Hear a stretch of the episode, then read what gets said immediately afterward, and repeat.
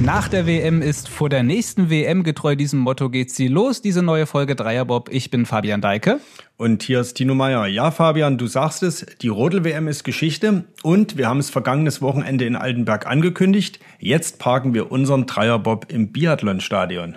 So sieht's aus, denn für die Biathleten läuft der Countdown zur WM in Nove Mesto. Kommende Woche geht es los in Tschechien. Und wir hier im Podcast haben natürlich auch darauf Einblick, insbesondere auf einen deutschen Teilnehmer, der noch dazu aus Schmiedeberg kommt. Das liegt in der Nähe, für alle, die das noch nicht so genau wissen, in der Nähe von Altenberg. Genau, nämlich Justus Strelo. Er ist Teil der deutschen Mannschaft, hat bisher eine bärenstarke Saison hingelegt und ist uns jetzt zugeschaltet per Videoanruf. Hallo Justus. Hallo ihr beiden. Justus, nächste Woche, wir sagten es gerade, geht sie los, die WM. Wo befindest du dich jetzt und was passiert eigentlich noch so auf den letzten Metern? Ähm, also ich befinde mich gerade in Italien, in Rittnauen, äh, zum Vorbereitungstrainingslager mit der kompletten WM-Mannschaft. Also wir haben jetzt hier seit Montag ein Trainingslager, wo wir nochmal ja, den letzten kleinen Schliff vor der WM uns holen äh, es geht ja eigentlich nur darum, nochmal am Schießen ein bisschen zu arbeiten, sich Selbstvertrauen zu holen und dann natürlich auch darum, nochmal ein bisschen die Form anzuschärfen, dass wir optimal ja vorbereitet auf die, auf die Rennen sind. Ist natürlich bei jedem auch ein klein bisschen anderer Rhythmus, weil jeder so sein eigenes erstes Rennen hat. Also es geht ja mit der Mixed-Staffel los. Und je nachdem, wer dort startet oder dann erst am Wochenende bei dem Sprint am Start ist, äh, sind natürlich auch die Trainingspläne ein bisschen unterschiedlich. Weißt du schon, äh, bei welchen Rennen du am Start sein wirst oder machen die Trainer da noch ein Geheimnis draus? Also wir hatten gerade die Besprechung, wo es uns gesagt wurde, wer was läuft. Äh, ich bin mir jetzt aber nicht sicher, ob das schon ja für die Öffentlichkeit bestimmt ist. Deswegen halte ich das mal lieber noch geheim, nicht, dass ich dann Ärger von der Pressestelle bekomme. Aber dein Grinsen, was wir hier in der Videoschalte äh, sehen, verrät, du bist ganz zufrieden damit? Ja, ich hatte mit den Trainern schon länger drüber gesprochen. Ähm, es gibt natürlich ein paar Rennen, für die ich eher prädestiniert bin und manche, die mir vielleicht nicht ganz so gut liegen. Und ja, zusammen mit den Trainern haben wir das jetzt entschieden. Es geht natürlich darum, dass wir für Deutschland so viele Medaillen wie möglich holen. Deswegen geht es in erster Linie um Medaillenchancen und gar nicht mal darum, wirklich gute Rennen nur zu machen. Da jetzt auch die Weltmeisterschaft keine Punkte mehr gibt für die Gesamtwertung im Weltcup, ist es so, dass man sich da auch wirklich voll und ganz auf die Medaillenchancen konzentrieren kann und gar nicht so sehr schauen muss, dass man ja überall am Start ist, sondern dass man sich da wirklich so die, die besten Rennen für sich selbst rauspicken kann und sollte. Wenn du dir die Rennen selber rauspicken könntest, welche wären denn deine Lieblingsstrecken? Naja, also ich sag mal, wenn ich mir die Rennen rauspicken könnte, äh, Nove Mesto ist eine, ein tolles Stadion, eine tolle Atmosphäre mit den Fans. Dort würde ich natürlich am liebsten alle Rennen laufen. Also äh, ich trainiere das ganze Jahr, um bei der WM dabei zu sein. Wenn es nach mir ginge, würde ich natürlich alle Rennen laufen.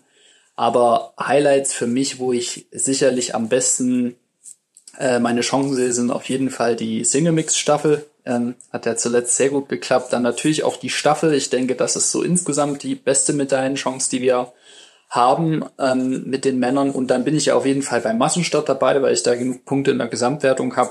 Und das sind auch die Rennen, auf die ich mich da am meisten freue und da hoffentlich auch im Start stehen kann. Du hast die Single-Mix-Staffel angesprochen und hast auch gesagt, dass es da zuletzt gar nicht so schlecht lief. Es ist ein bisschen untertrieben, könnte man fast sagen. Du bist mit Vanessa Vogt zum Weltcupsieg gelaufen, der ein ganz besonderer war, zumindest für dich, weil es dein erster war. Du konntest also auch üben, wie man die Fahne entgegennimmt. Genau, das haben wir ja äh, gelesen, dass das ja äh, äh dich besonders umtrieben hat und dass man plötzlich so Luxusprobleme hat auf der letzten Schleife bis ins Ziel, wenn man Führender ist. Schon die Frage, wie komme ich zu meiner deutschen Fahne und habe ich genug Vorsprung, um die überhaupt in die Hand zu nehmen? Kannst du uns noch mal ein bisschen ja, mitnehmen äh, auf die letzten Meter da hin zum ersten Weltcupsieg für dich? Ja, also das Rennen ging sehr gut los mit Vanessa schon. Für sie war es ja auch der erste Weltcupsieg. Ich habe es dann ähm, ja fortgeführt. Vanessa hat diesen kleinen Vorsprung, den wir dann hatten, in ihrem zweiten Durchgang auch optimal gehalten und noch ein Stück ausgebaut. Und ich habe es dann äh, in meinem letzten Durchgang auch geschafft, das zu halten. Ähm, als ich dann auf die Schlussrunde raus bin nach dem letzten Schießen, war ich mir schon ziemlich sicher, dass es jetzt reicht. Aber äh, hinter mir war Christiansen, also die Norweger. Ich kenne mich aus, wie das ist mit ähm, Platzverlusten auf der letzten Runde. Von daher habe ich da eh so ein kleines Trauma und habe mich wirklich bis zur Zwischenzeit, wo es eigentlich die ganze Zeit nur bis hoch, äh, nur berghoch ging, bis dahin äh, wirklich auch nochmal gequält und alles rausgeholt, weil ich da eben noch nicht dran geglaubt habe oder mir da noch nicht hundertprozentig sicher war. Mhm. Und dort wurde mir dann auch schon zugerufen, dass ähm, die Fahne bereit ist und so. Äh, ja, da habe ich, da war mein erster Gedanke, nee, noch nicht so früh auf der Runde. Also ich sollte die Fahne eigentlich schon deutlich eher bekommen, als ich sie dann am Ende bekommen habe. Ähm, da habe ich schon gedacht, nee, das ist mir zu früh. Was ist, wenn da noch irgendwas passiert? Also ich wollte ihn auf gar keinen Fall gefährden und habe von daher auch wirklich erst, als ich im Stadion angekommen bin und nach hinten geschaut habe und gesehen habe, okay, da kommt jetzt wirklich keiner da, habe ich dann angefangen, es so richtig zu genießen.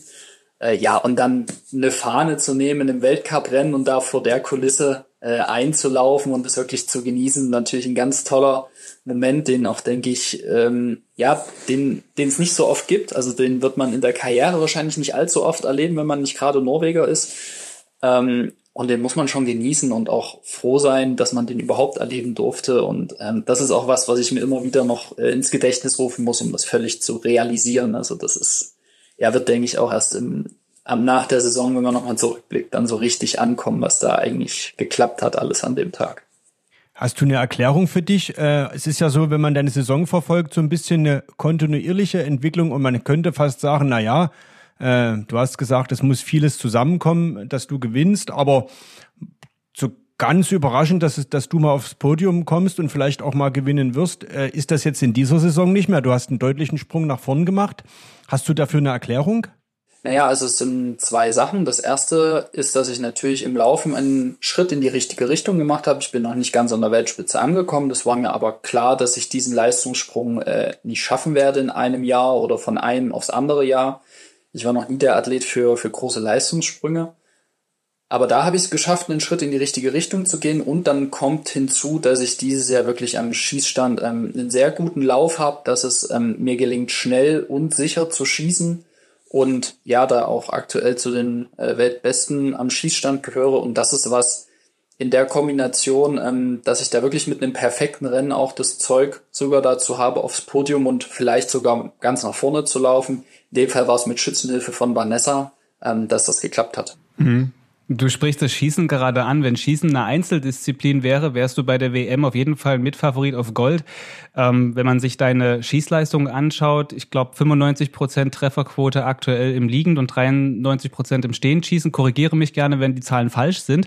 Ähm, aber die Frage, die liegt ja nah. Was machst du am Schießstand besser oder anders als die Konkurrenz? Naja, also ich habe den Vorteil oder den Luxus aktuell, dass ich mich liegend ähm, sehr, sehr sicher fühle und damit äh, mit der Sicherheit auch ein gewisses Selbstverständnis habe, was die Trefferleistung angeht und mich damit voll auf die Schießzeit äh, konzentrieren kann und ich das Ganze auch unter, ja, mit sehr schneller Schießzeit äh, hinbekomme, trotzdem die Trefferleistung zu halten.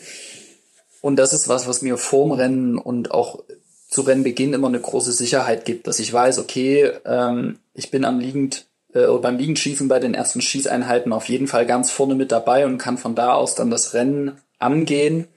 Ähm, das bringt einem natürlich Ruhe und auch Selbstvertrauen. Und dann ist es wichtig, dass ich im Stehendanschlag äh, die Konzentration hochhalte, mich da nicht zu irgendwas ja verleiten lasse, sondern einfach meins abarbeite und ich weiß, dass wenn ich meinen Stiefel normal durchziehe, ich schon einer der, der schnellsten bin oder auf jeden Fall schnell genug bin, was die Schießzeit angeht und kann mich deshalb dort auf die Trefferleisten konzentrieren.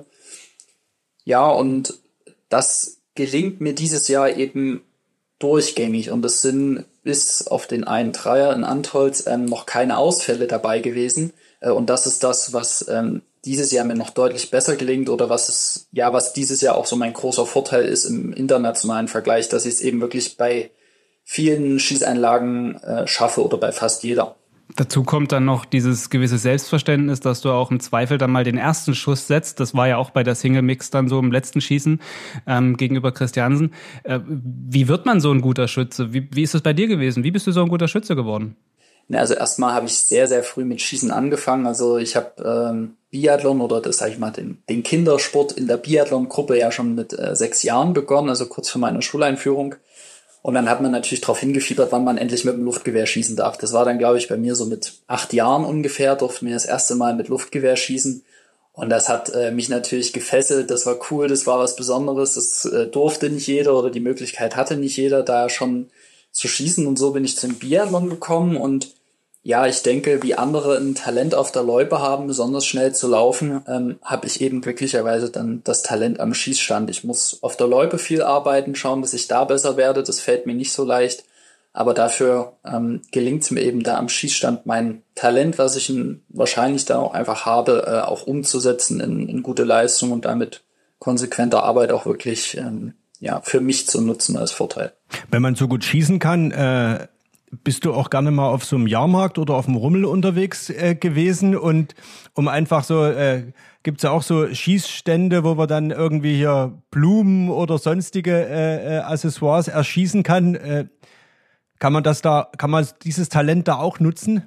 Also wir waren tatsächlich dieses Jahr in Rudolstadt, glaube ich, auf der Kirmes äh, mit Freunden und die haben mich natürlich herausgefordert. Ähm, da kann ich eigentlich nur verlieren. Da geht man natürlich immer damit ran, okay, der kann schießen, der muss da ja alles treffen. Also wenn er nicht alles trifft, dann ist ja, dann ist ja irgendwas falsch. Ähm, deswegen äh, versuche ich sowas eigentlich sogar ein bisschen zu vermeiden, weil, äh, ja, wie gesagt, ich kann da eigentlich nur verlieren. Dort hat es aber gut geklappt. Äh, aber ehrlich gesagt, da haben die anderen, mit denen ich dort geschossen habe, auch nicht weniger getroffen. Also das, äh, da hatte ich jetzt keinen wirklichen Vorteil. Ähm, und du hast das Laufen angesprochen. Äh, Biathlon ist und bleibt ja nun mal eine Komplex-Sportart. Ne? Ohne Laufen äh, geht es nicht. Wie hast du das geschafft, da aber diesen, diesen Schritt nach vorne zu machen? So hast du es beschrieben. Ich meine, das hast du dir ja sicherlich schon ein paar Jahre vorgenommen. Ist das jetzt vielleicht das Ergebnis auch der letzten zwei, drei, vier Jahre, dass man das so eine, dass man da auch ein bisschen Geduld braucht? Weil ein Wundermittel, um schneller zu werden, gibt's ja nicht. Ne? Geht das über mehr Training, über mehr Umfänge? Naja, also erstmal ist es jedes Jahr das Ziel, einen Schritt besser zu werden. Und es ist mir glücklicherweise in den letzten Jahren, wenn man jetzt zurückschaut, auch immer gelungen, dass ich jedes Jahr ein Stück besser geworden bin. Von daher kann man jetzt nicht sagen, ich habe jetzt eine Weile stagniert und habe jetzt wieder einen Schritt gemacht, sondern ich bin da schon länger in diesem Prozess des kontinuierlichen Besserwerdens und ich hoffe, dass ich den noch eine äh, Zeit lang aufrechterhalten kann, dass ich noch nicht an meinem Limit sozusagen angekommen bin. Und dann geht es natürlich darum, dass man da mit dem Trainer äh, einen guten Trainingsplan entwickelt, der auch zu einem selber passt, dass man dort die richtigen ja, Schrauben findet, an denen man trainen muss und auch die richtigen Trainingseinheiten, die richtigen Trainingsmittel, um dann für sich selbst auch nach vorne zu kommen. Und ich denke, das ist uns, ist uns dieses Jahr sehr gut gelungen. Ähm, wir haben da mit Jens Filbrich einen sehr guten Plan für mich ausgearbeitet und den konnte ich glücklicherweise auch sehr gut erfüllen, was jetzt Krankheit angeht. Also hatte da kaum Ausfälle, das ist auch immer ganz wichtig. Und ja, diese, diese Grundvoraussetzungen haben dann eben dazu geführt, dass ich jetzt auch im Winter das in Ergebnisse umsetzen konnte.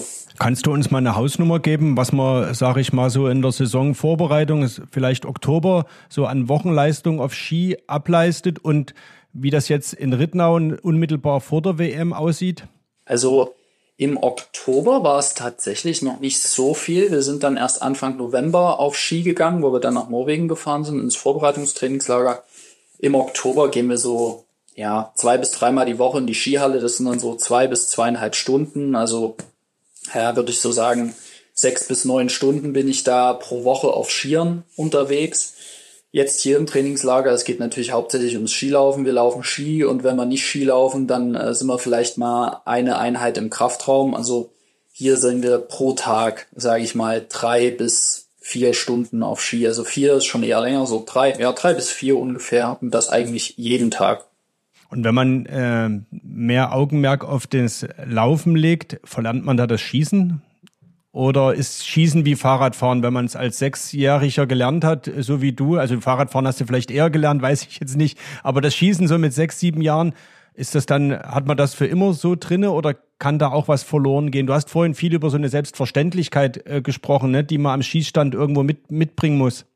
Naja, also das Luftgewehrschießen, was ich am Anfang gemacht habe, hat nicht viel mit dem zu tun, was man dann mit äh, den Kleinkaliberwaffen macht. Das ist eher um die, um den Nachwuchs zu gewinnen, würde ich sagen. Ähm, man verlernt, denke ich, also das merkt man jedes Jahr, wenn man wieder im Mai anfängt zu schießen, nachdem man meistens den ganzen April die Waffe in die Ecke gestellt hat, dass man sich schon das ein Stück weit wieder erarbeiten muss. Also es ist nicht so, dass das einfach immer gleich bleibt. Da muss man sich schon immer wieder neu reinfuchsen. Das ist aber auch ganz gut, weil sich immer wieder so kleine Fehler einschleichen. Das ist bei der Lauftechnik so, das ist aber auch bei der Schießtechnik so, dass sich immer wieder Kleinigkeiten so mit der Zeit einschleifen, die nicht optimal sind, die man dann erkennen muss und dann auch wieder raustrainieren muss, ganz bewusst. Also ist es jetzt nicht so, dass man, ja, dass es von alleine kommt und dass wenn man das einmal kann, dann sagen kann, so, okay, das kann ich jetzt, ähm, das kann ich jetzt immer abrufen, so ist es nicht. Man muss sich dann natürlich immer wieder ja auch fordern und das auch weiter trainieren. Das ähm, ja ist ein Selbstverständnis, das ist schön, wenn man das mal hat, aber das kann auch ganz schnell wieder weggehen. Also da sind zwei, drei, das können zwei, drei Schießeinheiten vielleicht auch bei schwierigen Bedingungen sein und plötzlich ist dieses Selbstverständnis, was man ganz lange hatte, wieder weg, weil man plötzlich irgendwie nicht mehr so das Gefühl hat, ich, ich treffe da, sondern irgendwie man schießt, aber die Scheiben wollen einfach nicht umfallen. Äh, das muss man genießen, solange es gerade da ist. Das kann aber genauso schnell auch wieder weg sein. Wie ist dein Gefühl jetzt, so unmittelbar vor der WM? Macht man sich da auch mehr Gedanken plötzlich um alles, gerade in so einem WM-Vorbereitungstrainingslager?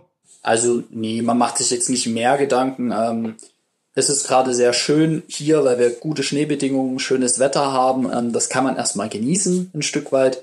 Und wenn wir dann zur WM fahren, am Wettkampfort angekommen sind, da haben wir dort auch noch ein, zwei Trainingstage. Dort wird dann sicherlich die Anspannung schon äh, deutlich mehr steigen. Aber jetzt hier ist es gerade einfach nur ein schönes Trainingslager und auch schön in der Wettkampfsaison nochmal die Zeit zu haben, ein bisschen ähm, in Ruhe zu trainieren sozusagen. Das ist sozusagen gleich das Stichwort. Reden wir mal über das gesamte deutsche Team. Das schönes Wetter, gute Stimmung, klingt nach einer angenehmen Atmosphäre? Hat es vielleicht auch damit zu tun, dass ihr äh, als deutsche Nationalmannschaft ähm, jetzt vielleicht auch nicht ganz so diese große Erwartungshaltung äh, auf euren Schultern habt, wie sie beispielsweise Norweger haben? Oder hat sich das in dieser Saison vielleicht sogar schon wieder verändert, weil ihr eben für viele äh, unerwartet stark und auch in der Breite stark in die Saison gestartet seid? Naja, also die Ergebnisse, die wir bisher geliefert haben in der Saison, sind natürlich besser, als wir das vorher erwartet haben oder entsprechen oder übererfüllen auf jeden Fall die Erwartungen der ganzen Mannschaft und das sorgt natürlich erstmal für gute Stimmung. Auf der kann man dann erstmal so ein Stück weit schwimmen, das trägt die Mannschaft, ähm, das pusht, pusht man sich gegenseitig auch im Training, das macht einfach Spaß, wenn es läuft. Und ja, aber die Ergebnisse diese Saison waren eben sehr gut und damit sind natürlich auch die Erwartungen da, dass man Medaillen mit nach Hause bringt. Und ja, ich sag mal, in Deutschland, natürlich wollen wir Medaillen mit nach Hause bringen. Das ist jedes Jahr so bei einem Großereignis. Letztes Jahr hat es nicht so gut funktioniert. Da war die Medaillenausbeute sicherlich nicht ganz so hoch, wie wir uns das erhofft hatten. Allerdings hat man das, sage ich mal, auch in der Saison schon gesehen, dass es auch nicht leicht werden wird. Dieses Jahr läuft es in der Saison deutlich besser. Von daher denke ich mal, ist das die Erwartung, die die Athleten an sich selber haben, vielleicht ein Stück weit höher als letztes Jahr, aber auch das Selbstvertrauen höher als letztes Jahr. Und ich denke, wir freuen uns alle auf die WM. Wir können da eigentlich nur gewinnen und natürlich wollen wir auch den Norwegern da ein bisschen äh, was abnehmen, dass sie nicht so viele Medaillen mit nach Hause nehmen. Aber Norwegen ist natürlich immer noch was ganz Spezielles. Also da ist der Druck auf jedem Einzelnen sehr hoch. Die machen sich den aber auch selber. Also da ist nochmal ein ganz anderes Herangehen. Also wenn da, wenn man das hört, wenn ein Norweger aus dem EBU Cup in den Weltcup kommt, dann spricht er auch nur davon, dass er aufs Podest laufen will, weil anders bleibt man auch nicht im norwegischen Team dabei. Also da ist ein ganz anderes Selbstverständnis, was Podestplatzierungen angeht, äh, als das jetzt bei uns der Fall ist. Ja, über wie speziell auch die, die Herangehensweise generell in Norwegen ist, hatten wir vergangenes Jahr mal ein sehr, sehr spannendes Gespräch mit Michael Rösch geführt. Ähm, der hatte das auch so angesprochen, dass dort eine unheimliche Breite ist und von, von aus der Jugend halt auch so viel nachkommt. Einfach ähm, Wahnsinn, was die Norweger da betreiben. Also insofern ist es schon mal ähm, ja umso schwerer, dort vielleicht diesen norwegischen Riegel dann auch zu durchbrechen, weil es sind natürlich dann von den Besten nochmal die Besten, die da vorne weglaufen. Ähm, kommt dann, kommen wir nochmal auf die Mannschaft zurück. Du sprachst das gerade so an. Wie würdest du die Stimmung jetzt in eurem Team beurteilen? Oder anders gefragt, welche, welche Dinge tut ihr, um euch in, in eine gute mentale WM-Form zu bringen? Gibt es da irgendwelche Rituale, die ihr vor Wettkämpfen gemeinsam habt? Naja, also wir hatten das letztes Jahr sehr oft. Dieses Jahr haben wir das noch nicht so oft gemacht. Wir haben gerne einen Fußball dabei und nehmen den dann auch zur Aktivierung. Jetzt gerade in Novemesto sind die Rennen ja sehr spät. Ähm, da muss man irgendwie den Tag rumbringen und ich denke, da werden wir das wieder nutzen, dass wir uns dann am Vormittag treffen und gemeinsam den Fußball ein bisschen hin und her jonglieren. Also es wird ja kein Fußballspiel, äh, drei gegen drei auf kleine Tore, sondern es wird dann eher so ein ja, Kooperationsmodus, also wo man mhm. als Team versucht, keine Ahnung, den Ball 50 Mal hochzuhalten oder sowas in die Richtung. Äh, das haben wir letztes Jahr viel gemacht. Dieses Jahr noch nicht so, aber die Bälle sind jetzt auf jeden Fall wieder dabei. Das haben wir schon festgestellt, dass wir das als Team so ein bisschen vermissen. Äh, ich denke mal, das wird so ein kleines Ritual werden wieder bei der WM. Oder hoffe ich auf jeden Fall. Würde mich freuen. Es gibt ja auch in so Teams manchmal äh, eine Rollenverteilung. Da ist der eine, der ist für die Stimmung eben zuständig, der andere kann vielleicht gut zuhören und motivieren.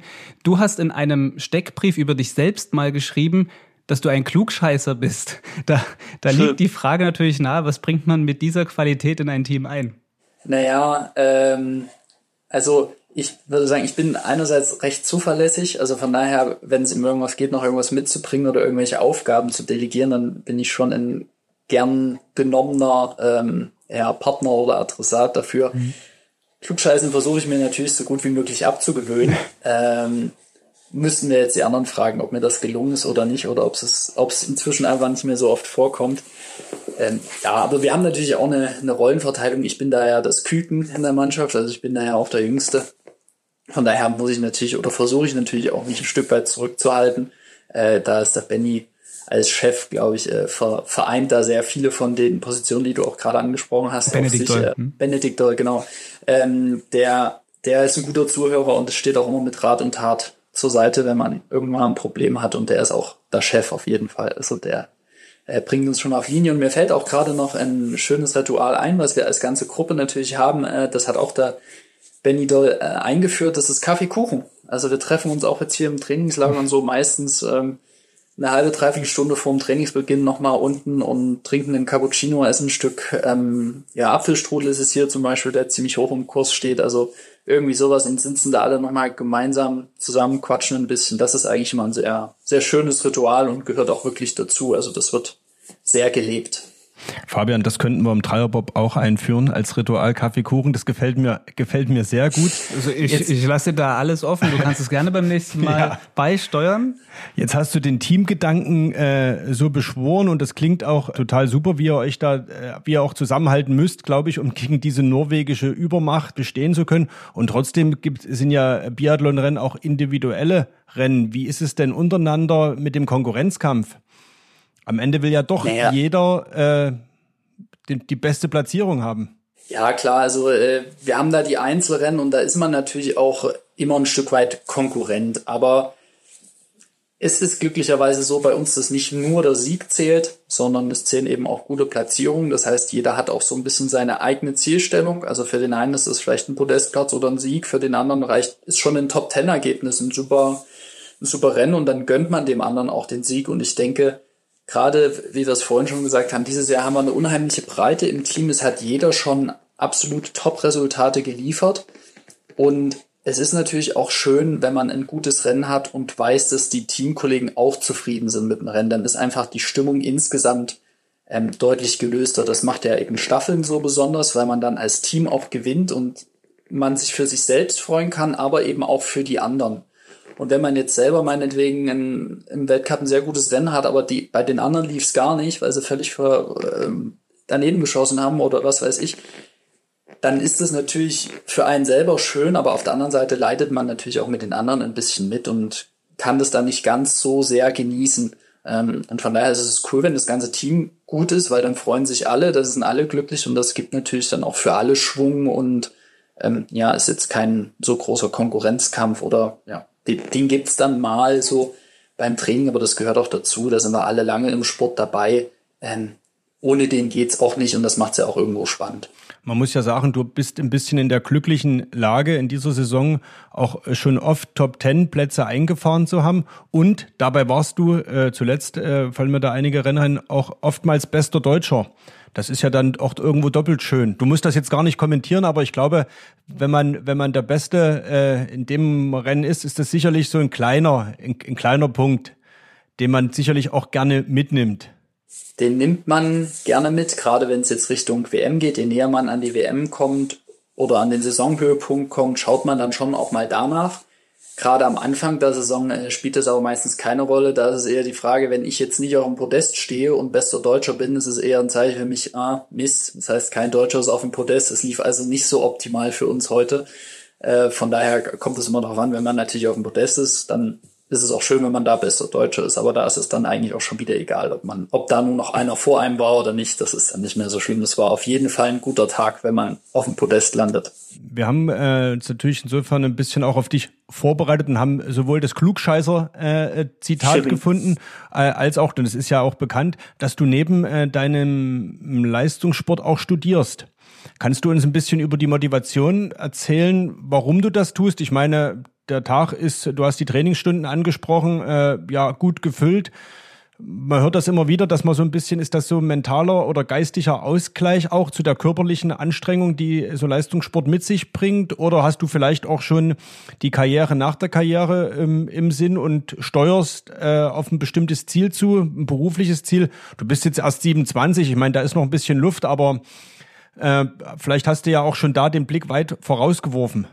Naja, also das Studium hat seine Ursprünge in der Zeit, wo ich mir noch nicht sicher war, ob das mit dem Biathlon klappt. Das war sozusagen der Plan B, den man immer haben sollte, weil im Sport, das kann jederzeit vorbei sein. Das ist, äh, da ist man von seinem Körper abhängig. Wenn der Körper irgendwann mal sagt, nee, du reicht jetzt, dann ist das so, dann kann man da auch nichts machen deswegen war es immer wichtig, dass ich von Anfang an mir ein zweites Standbein irgendwo aufbaue. Jetzt ist aber natürlich, wie es langsam aussieht, so, dass der Plan A zu klappen scheint und Plan B nicht mehr traust, ganz so wichtig ist. Du traust ist. dir immer noch nicht ganz über den Weg. ja, also klar, es ist, natürlich ist es schön und ich hoffe natürlich, dass es jetzt auch so noch weitergeht, aber man kann nie wissen. Wie gesagt, das ist kein, keine Selbstverständlichkeit. Da müssen wir auch immer weiter hart dafür arbeiten. Und von daher gebe ich den Plan B auch noch nicht komplett auf. Also ich werde das Studium auf jeden Fall natürlich mit ähm, sehr gedrosseltem Tempo aktuell, muss ich auch ehrlich zugeben. Also ich bin da weit von Regelstudienzeit entfernt, aber ähm, es geht einfach darum, dass ich da trotzdem äh, am Ende meiner sportlichen Karriere hoffentlich auch einen Berufsabschluss habe und dann nicht mit Anfang Mitte 30 dastehe und ich habe ein Abi. Äh, das wäre jetzt nicht, äh, ja, einfach nicht mein Ziel. Ich möchte da schon was in der Tasche haben. Ob ich dann tatsächlich mal in diesem Bereich arbeite, ähm, wage ich zu bezweifeln, denn mit jedem Jahr, als ich länger in diesem Biathlon-Zirkus bin, glaube ich nicht, dass ich mit, äh, ja, wie gesagt, Anfang Mitte 30 dann anfange, nochmal komplett äh, in einem Ingenieursberuf oder so einzusteigen. Äh, da, wer will einen dann? Äh, man ist 30, hat faktisch keine Berufserfahrung, hat vielleicht irgendwo einen Studienabschluss, da ist man jetzt nicht gerade äh, die erste Wahl. Ähm, und ich denke, dass ich da auch dann andere Qualitäten habe, die ich woanders vielleicht besser einbringen kann. Von daher, das sind noch so Überbleibsel von dem Plan B, den ich auch nicht ganz aufgeben. Wir nehmen das jetzt hier schon mal als gewisses Bewerbungsgespräch mit auf. Du schreibst ja auch, bei sächsische.de hast du in diesem Jahr ähm, auch eine eigene Kolumne. Also insofern, das könnte man dann auch mit Mitte 30 noch weiterführen. Auch für andere Portale hast du äh, schon gearbeitet. Und es ist ja auch nicht so abwegig, dass Biathleten irgendwann in die Medien gehen. Beispielsweise Sven Fischer, hast du auch mal geschrieben, ja. ist dein großes Idol gewesen früher, ist ja auch äh, TV-Experte inzwischen. Weil wir gerade bei Sven Fischer sind und Idolen, holst du dir manchmal noch so von, von Biathleten, die vielleicht gar nicht mehr im Geschäft sind, im aktiven Tipps ab und was, was fragt man so Leute? Naja, also ich habe ja das, das, den großen Vorteil, dass einer, den das, auf den es genau zutrifft, äh, mein Trainer ist ähm, beim Schießen, der Eric Lesser zu Hause den kenne ich noch als aktiven Athlet und auch jetzt äh, als äh, Schießtrainer hat er natürlich eine Riesenfülle an Tipps und Erfahrungen.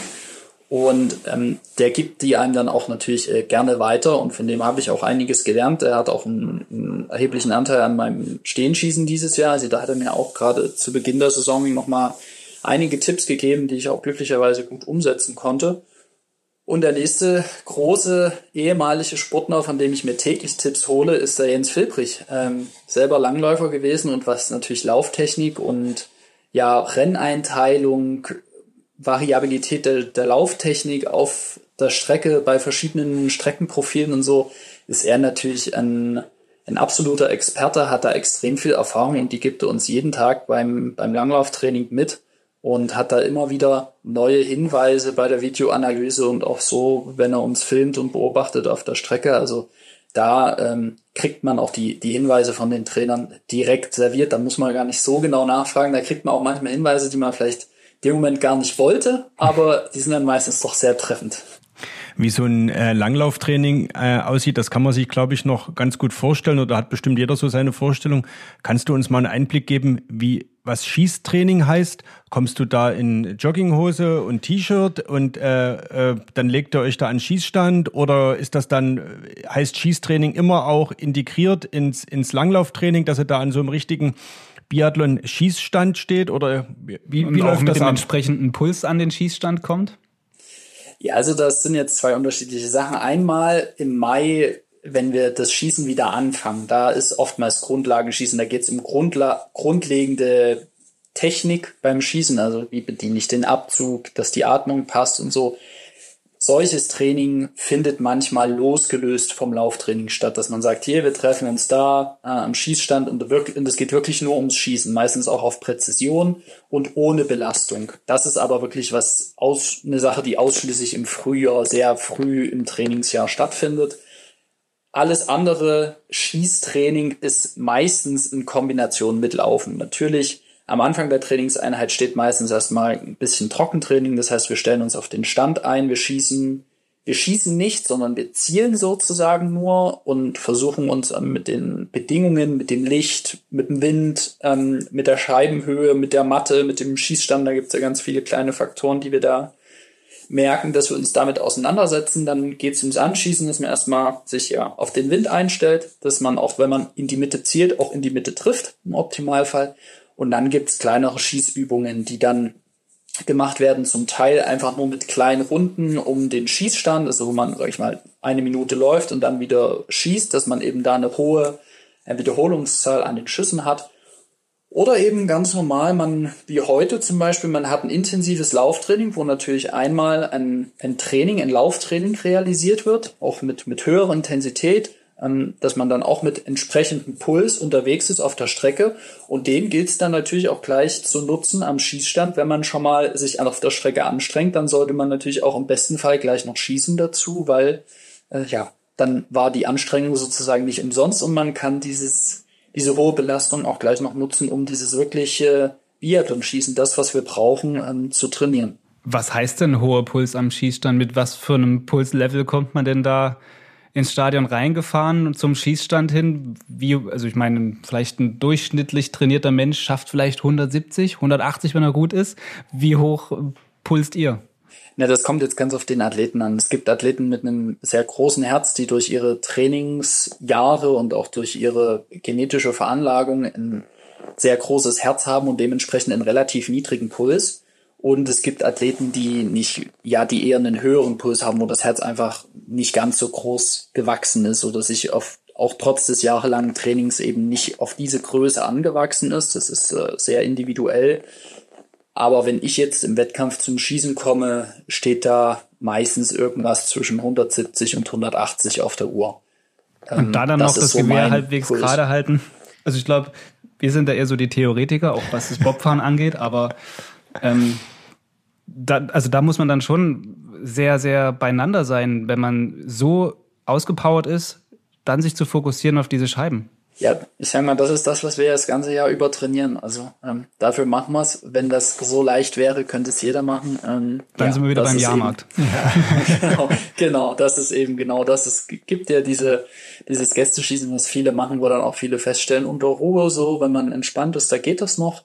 Aber wenn man dann mal anfängt, drei Runden um den Stand zu rennen und dann nochmal die Waffe in die Hand nimmt, dann merkt man eben, ah, okay, da, deshalb ist es also doch relativ schwierig und deshalb schießen die also trotzdem Fehler im, äh, im Rennen, auch wenn kein Wind ist und wenn die Sonne scheint, äh, ist es trotzdem nicht so, dass die Scheiben von alleine umfallen, sondern das ist dann eben die Herausforderung, genau. Hier im Dreierbob äh, sind wir ja sonst immer an Eiskanälen unterwegs, haben uns da zuletzt äh, mit Francesco Friedrich und auch dem äh, Felix Loch schon unterhalten und die haben immer schon Olympia 2026 als ganz großes Ziel im Blick.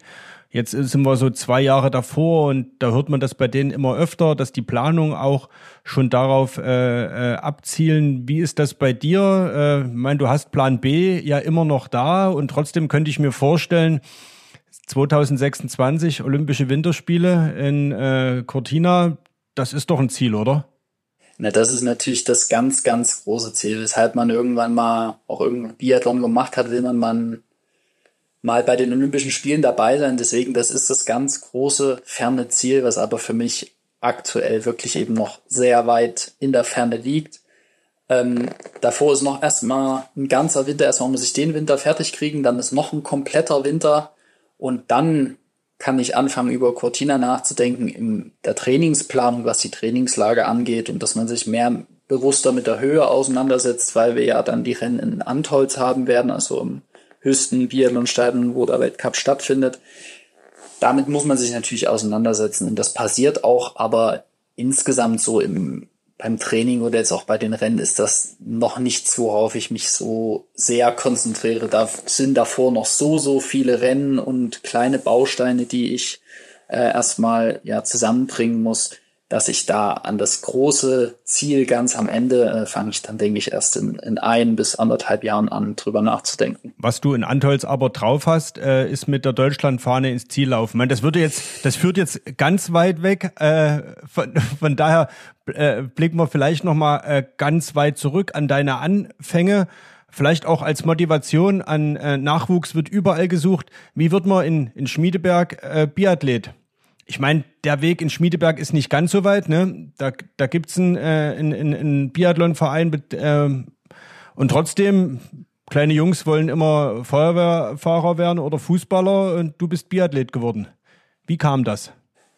Naja, also die, der erste Kontakt, warum ich zur Biathlon-Trainingsgruppe gekommen ist, kam über meine äh, Mutti, die hat, die hatte von einer Freundin, ein guter Freund, hat hat da eben die Biathlon-Trainingsgruppe geleitet und so bin ich eben dahin gekommen. Fußball war bei uns nicht so richtig ein Punkt, weil es da keine wirkliche Trainingsgruppe gab, weil bei uns im Dorf zu der Zeit einfach zu wenig Kinder waren, dass sich das gelohnt hätte. Da gab es eben gerade nichts, deswegen war das irgendwie so das Nächste. Ja, und dann ist dieser Fakt, dass man äh, dann auch ziemlich bald Luftgewehr schießen darf, hat dann, wie gesagt, schon ähm, den ausschlaggebenden Punkt gegeben. Es war halt was Besonderes. Es war nicht jeder spielt Fußball, okay, ja, dann musst du halt, aber ich konnte eben schießen. Und das war, das war schon das, äh, eigentlich der ausschlaggebende Punkt, kann man sagen. Und dann hat mir das immer Spaß gemacht. Ich war am Anfang auch furchtbar schlecht. Also ich kann mich erinnern, AK, also mit 10, 11 Jahren waren so Sommerleistungskontrolle in Oberwiesenthal oder so. Das war für mich der absolute Albtraum. Da bin ich im Athletiktest auf jeden Fall immer letzter geworden. Also das, da sind auch einige Tränen geflossen. Also das hat dann nicht so viel Spaß gemacht. Aber ich konnte eben, ich durfte schießen. Ich konnte da auch schon relativ gut schießen und war dann, sage ich mal, auch irgendwann halbwegs gut darin ähm, im Biathlon. Und so ging es dann eben auch immer weiter. Ähm, ja, meine Eltern haben es mir einfach ermöglicht, das immer weiter zu betreiben, auch während der Schulzeit.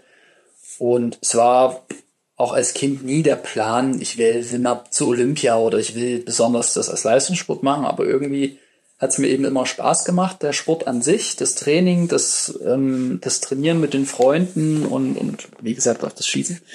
Und ja, dann ist eins zum anderen gekommen. Also äh, und irgendwann war ich dann nach dem Abi plötzlich in der Bundeswehr, habe das als Profisportler betrieben und dann ja habe ich es irgendwie immer rechtzeitig geschafft, den, den nächsten Schritt zu machen, in gut genug zu sein. Und jetzt am Ende bin ich irgendwann im Weltcup gelandet und ja.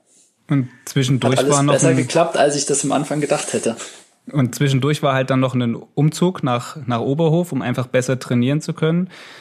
Starten, genau. also startest immer noch für die SG Stahl Schmiedeberg, also es ist so der, der Verein, für den du startest, aber du trainierst in Oberhof.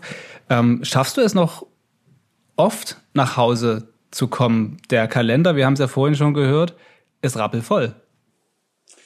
Also, ich hatte es letztes Jahr so, ich ähm, war zum Geburtstag von meiner äh, Mutti zu Hause und dann haben wir überlegt, wie lange es war, dass ich davor zu Hause war. Und da sind wir, glaube ich, auf reichlich ein Jahr gekommen. Also es ist wirklich so, dass ich im Jahr vielleicht ein bis zwei Mal noch in die alte Heimat komme, leider. Aber ja, es solange keine deutsche Meisterschaft äh, in Altenberg stattfindet, äh, gibt es da auch nicht wirklich einen, einen sportlichen Termin, weshalb ich dahin komme. Einfach so. Es sind dann eher mal Sponsorentermine oder sowas. Ähm, oder die Omas Besuchung ist eigentlich dann noch der beste Grund, ähm, nach Hause zu kommen. Aber ansonsten ist es eben doch immer ein ziemlicher Fahrtaufwand und ja, ist leider nicht so oft, wie ich es gerne hätte. Ähm, wir sind ja jetzt hier im Dreierbob unterwegs, äh, deswegen äh, wollen wir die Frage auf jeden Fall loswerden.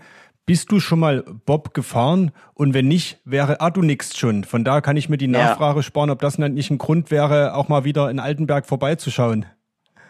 Wie, wie, nee, wie war die Bobfahrt?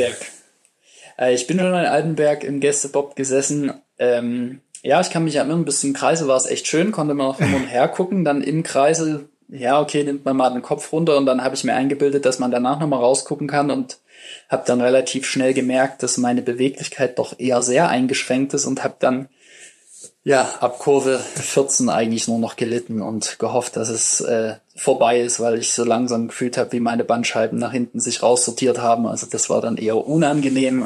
Ja, war eine tolle Erfahrung, aber ich weiß nicht, ob ich es nochmal brauche. Also eine letzte Runde gegen Christiansen ist dann schon angenehmer, auch wenn man da auch alles raushauen muss. Auf jeden Fall deutlich angenehmer für den Rücken, ja. Auf jeden Fall. Und ich würde sagen, wir, wir locken ihn mit Kaffee und Kuchen.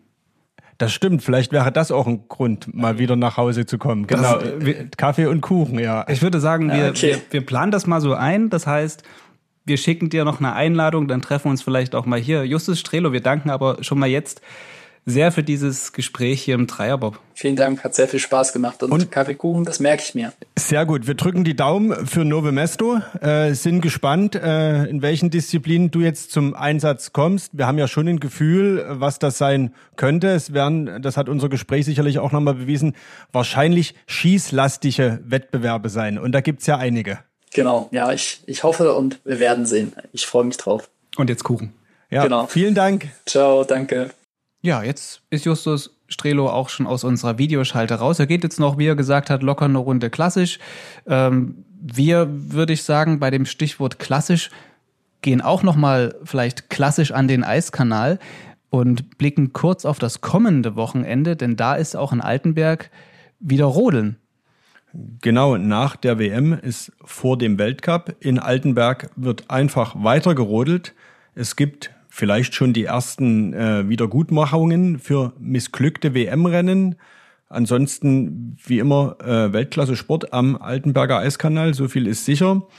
Und Bob gefahren wird außerdem noch, nicht in Altenberg, nein, erst in zwei Wochen wird in Altenberg Bob gefahren, jetzt noch in Sigulda in Lettland. Da machen die Bob und Skeletonis äh, an diesem Wochenende Station. Und die Biathleten, um den Kreis zu schließen, trainieren nochmal intensiv bevor dann kommenden Mittwoch die WM in Novemesto beginnt. Ja, und da blicken wir natürlich dann auch gespannt und gebannt drauf, wie es insbesondere um Justus Strelo dann stehen wird, welche Strecken er läuft und zu welchen Ergebnissen auch. Also es ist auf jeden Fall aus unserer Perspektive, aus sächsischer Perspektive, eine ganze Menge möglich. So schätze ich das jetzt mit einem guten Gefühl nach diesem tollen Gespräch ein.